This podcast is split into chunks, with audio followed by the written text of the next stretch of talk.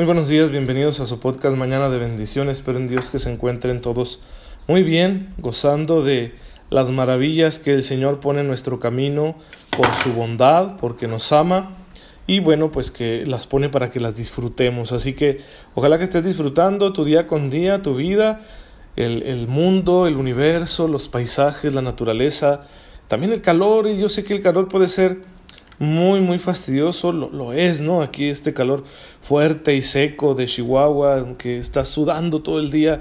Bien, disfrútalo, disfrútalo, es, es una maravilla que, que, podamos vivir en un lugar como este, que, que es desértico, que no tiene como mucha belleza natural, podríamos decirlo de esta manera, pero tiene su belleza el desierto, el, el, terreno seco, y es donde nosotros vivimos. Así que también es una maravilla que hay que gozar y hay que agradecerle al Señor. A mí en lo particular me gusta más el tiempo de calor que el tiempo de frío, porque el tiempo de frío me paraliza. Sí, tengo que enchamarrarme, tengo que ponerme muchas capas y, luego pues no sé, no me dan ganas de hacer nada, en fin. En cambio con el calor, aunque, aunque reniego de estar sudando y de tener que estar tomando agua constantemente, pues bien, me muevo, me, estoy activo, hago cosas y por eso me gusta más. Pero bueno, cada quien, sí, cada quien le gustará más el, el tiempo de, de invierno o el verano, en fin. Lo cierto es que todo hay que agradecérselo al Señor. Y precisamente hemos estado hablando de la acción de gracias por excelencia, que es la Eucaristía, la Santa Misa. De esta manera nosotros entendemos que el amor que Dios nos tiene es un amor que quiere verse correspondido. Y nosotros correspondemos con nuestra gratitud. Pero nuestra gratitud siempre será limitada debido a que somos egoístas, interesados, pecadores, estamos manchados por nuestras equivocaciones. Sin embargo, ha habido un hombre, Jesús, que realizó una acción de gracias perfecta. Entonces, ustedes y yo nos unimos a esta acción de gracias perfecta, la de la cruz y resurrección de nuestro Señor, y entonces sí que nuestra acción de gracias puede llegar a Dios Todopoderoso. Si Jesucristo es el único mediador entre Dios y los hombres, entonces nosotros unidos a Cristo llegamos hasta Dios. Nuestra acción de gracias unida a la suya llega hasta Dios. En la misa, después de todo este texto que hemos ido describiendo, que es la plegaria eucarística, sigue el rito de la comunión, donde se nos invita a rezar juntos el Padre Nuestro, la oración que Jesús enseñó a sus discípulos, y luego vienen otras oraciones, el saludo de la paz, la fracción del pan que con el canto del cordero, y ya la distribución de la Eucaristía a todos los fieles, la comunión. En la comunión, Cristo se nos da como alimento para nuestra alma. Dice un himno de la iglesia que se llama en latín Adoro te devote y que significa te adoro devotamente. Dice una, una partecita, un pedacito de, de este himno. Oh pan vivo que das vida al hombre. Oh pan vivo que das vida al hombre. Jesús es el pan de vida. Concede a mi alma que de ti viva y que siempre saboree tu dulzura. Concede a mi alma que de ti viva y que siempre saboree tu dulzura. Nada hay más dulce, queridos hermanos, en la vida que este pan. Nada nos puede traer tanto consuelo, esperanza y alegría como este pan que es Cristo. Y Él, al hacerse nuestro alimento, al, al eucaristizarse, pues eh, lo que está haciendo es que se pone a nuestra disposición. Es decir, tú y yo podemos saborear la dulzura de Jesús todos los días de nuestra vida. Cada día, cada instante, cada segundo que tú y yo estemos existiendo, podemos saborear este pan.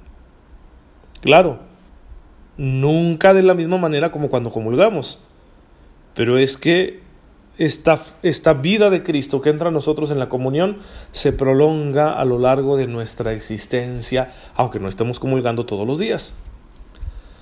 En la comunión mi alma se une íntimamente con Jesús y al estar unido a Él me uno a la divinidad, al Padre, al Hijo y al Espíritu Santo. Por eso también el Papa emérito Benedicto XVI comentaba que en la Eucaristía la adoración debe llegar a ser unión. Con la celebración eucarística nos encontramos en aquella hora de Jesús de la que habla el Evangelio, el Evangelio de San Juan. Mediante la Eucaristía, esta hora suya se convierte en nuestra hora, su presencia en medio de nosotros. La hora de Cristo, ¿sí? cuando en el capítulo tercero del Evangelio de Juan están en las bodas de Caná y María le dice a Jesús, ya se les acabó el vino, como, como diciéndole, haz algo, por favor. Y entonces Jesús replica, no, no es mi hora, no es hora de que me manifieste todavía. Ya sabemos cómo terminó aquello, que a fin de cuentas Jesús cede ante el deseo de su madre, como buen hijo, y termina ayudando a aquella familia que celebraba esa fiesta. Pero, ¿qué significa la hora? La hora de Jesús es el momento culmen de su amor.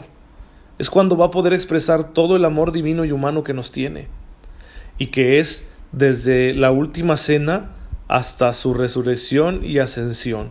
Ese es el momento culmen del amor de Jesús. Esa es su hora. Cuando yo comulgo a Jesús presente en la Eucaristía, en el pan y el vino consagrados, su hora está llegando hasta mí y se está convirtiendo en mi hora.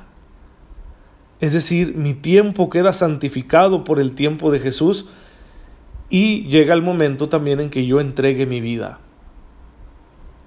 Y la vida la voy a entregar de dos maneras.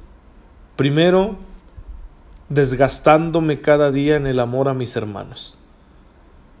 Mi hora, mi muerte y resurrección, por decirlo de alguna manera, es cuando me venzo a sí mismo, a mí mismo, perdón, salgo de mi comodidad y voy al encuentro del hermano que me necesita y le manifiesto mi amor con obras. Eso es mi muerte y resurrección cotidiana, porque estoy muriendo a mí mismo, al egoísmo, al pecado. Y en ese momento resucito a una vida nueva, que es una vida amorosa, productiva, solidaria, etc. Ese es el primer significado de nuestra hora. El otro significado es que a fin de cuentas un día voy a tener que salir de este mundo. Es la hora de mi muerte, la hora de mi partida, la hora definitiva, la hora final. También esa hora será mi hora si yo estoy unido a Cristo. Es decir, voy a morir como Él murió. Voy a afrontar la muerte como Él la afrontó.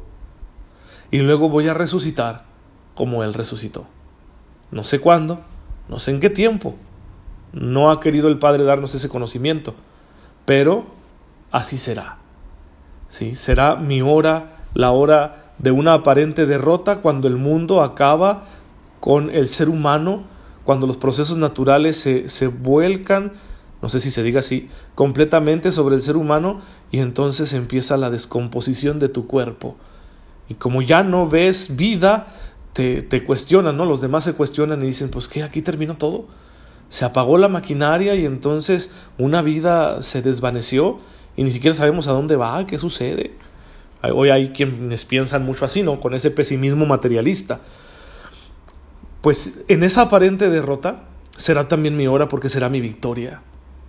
Porque la cruz fue una victoria para Jesús.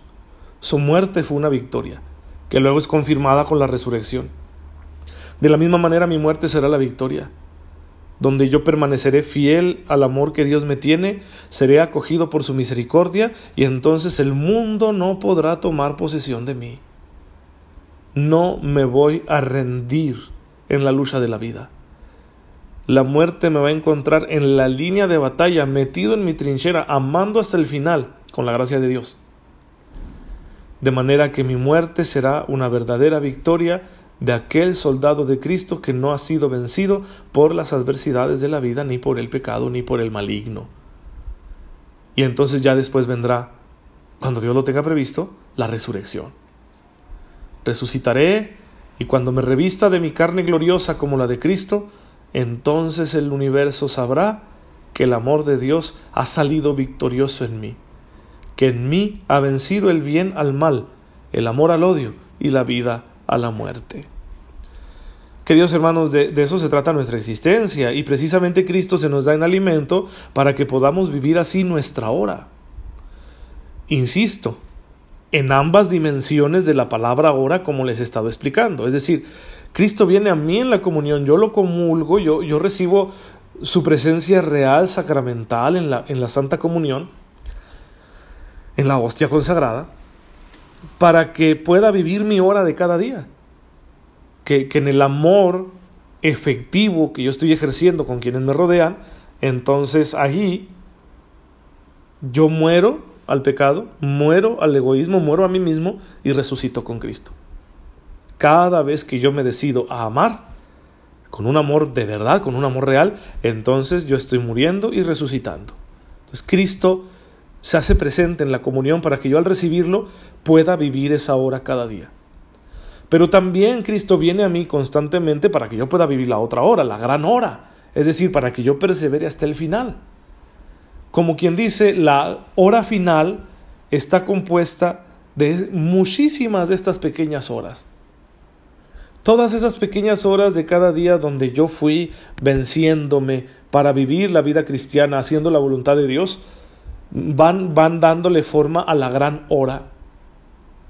Sí, son, son las como los engranajes de la gran hora. Son los, los segundos y minutos de la gran hora.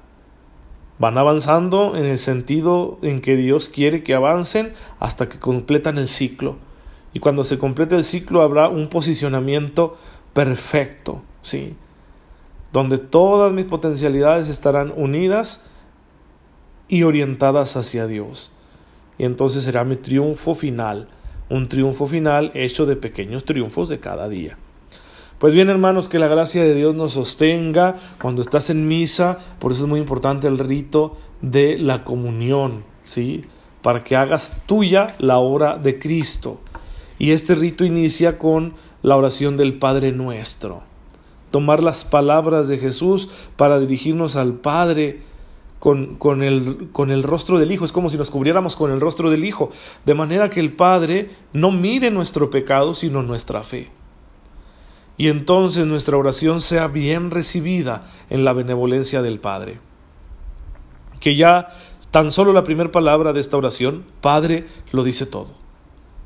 Tú y yo criaturas débiles, hombres pecadores, seres tan limitados. Somos solo una mota de existencia en el universo. ¿Sí? Vétete a YouTube y ve uno de esos videos que hay sobre el tamaño del universo, donde comparan los tamaños de diferentes cuerpos, eh, cuerpos celestes, les seguimos llamando nosotros, ¿verdad? De, las estrellas, y así hay, estrellas enormes, eh, que, que, nuestro Sol queda pequeñísimo frente a esas estrellas gigantescas. Pero una, estrella no es nada comparado con una galaxia. Y hay creo que 15 mil o más de 15 mil millones de galaxias en el universo que alcanzamos a conocer con los medios que tenemos ahorita. Entonces es una inmensidad tremenda. Y comparado con, con el Sol, que, que el Sol es una pequeñez en el universo, la Tierra todavía es muchísimo más pequeña.